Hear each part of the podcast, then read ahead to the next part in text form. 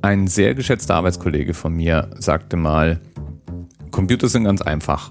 Strom an oder Strom aus. Aber bei Strom aus macht es weniger Spaß. Und das ist doch eine wundervolle Überleitung für das heutige Thema. Fragt man nämlich die Leute, wie viel Strom kommt aus der Steckdose? Antworten die allermeisten reflexartig 220 Volt.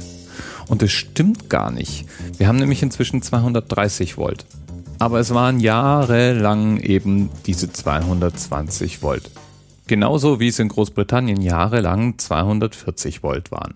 Und im Zuge von der europäischen Harmonisierung verschiedener Dinge kam es eben irgendwann auch dazu, dass man beschlossen hat, überall dieselbe Spannung aus der Dose laufen zu lassen. Und deswegen haben wir jetzt überall 230 Volt.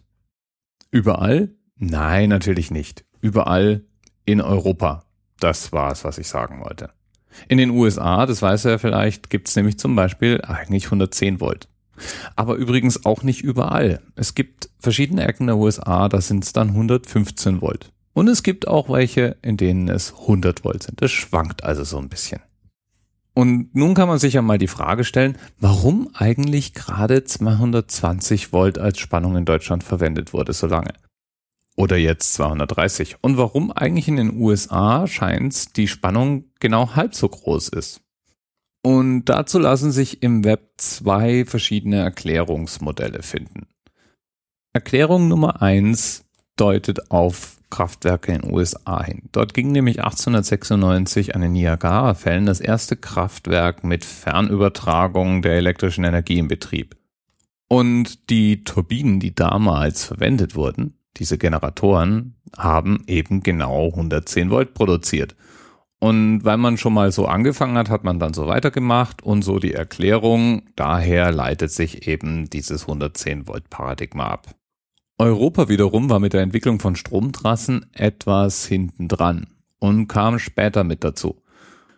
Und die Elektroingenieure, die damals die Systeme bauten, blickten eben auf die Erfahrungen in den USA und beschlossen, eine Änderung der Spannung vorzunehmen, denn je höher die Spannung, desto effizienter lässt sich Strom tatsächlich über lange Leitungen übertragen.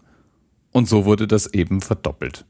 Aber warum haben diese Generatoren eigentlich gerade 110 Volt und nicht etwa 100 oder 200 Volt produziert? Und da ist die mögliche Antwort die, dass das auf Edison zurückzuführen ist. Als der nämlich rumgespielt hat und versucht hat, Glühbirnen zu bauen, hatte der irgendwann mal 110 Volt im Kabel. Und als er erfolgreich war, war das dann praktisch automatisch auch der de facto Standard, von dem aus weitergearbeitet wurde. Und da sind wir jetzt übrigens bei Erklärung Nummer zwei. Und eigentlich bauen die ja aufeinander auf. Denn Thomas Alva Edison hat ja Glühbirnen gebaut. Und sowas hat man damals mit Kohlebogenlampen gemacht. Die wiederum haben eine Brennspannung von 55 Volt. Wenn man nun zwei davon hintereinander schaltet, dann hat man 110 Volt.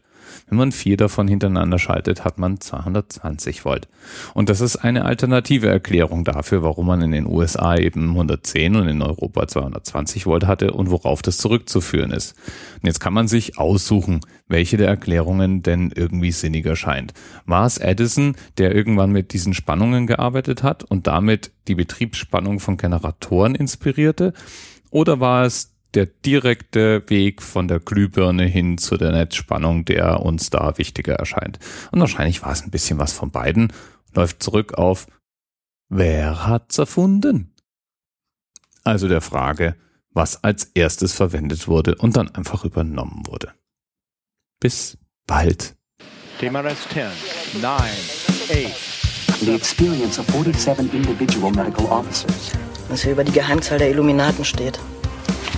Und die 23. Und die 5. Wieso die 5? Die 5 ist die Quersumme von der 23.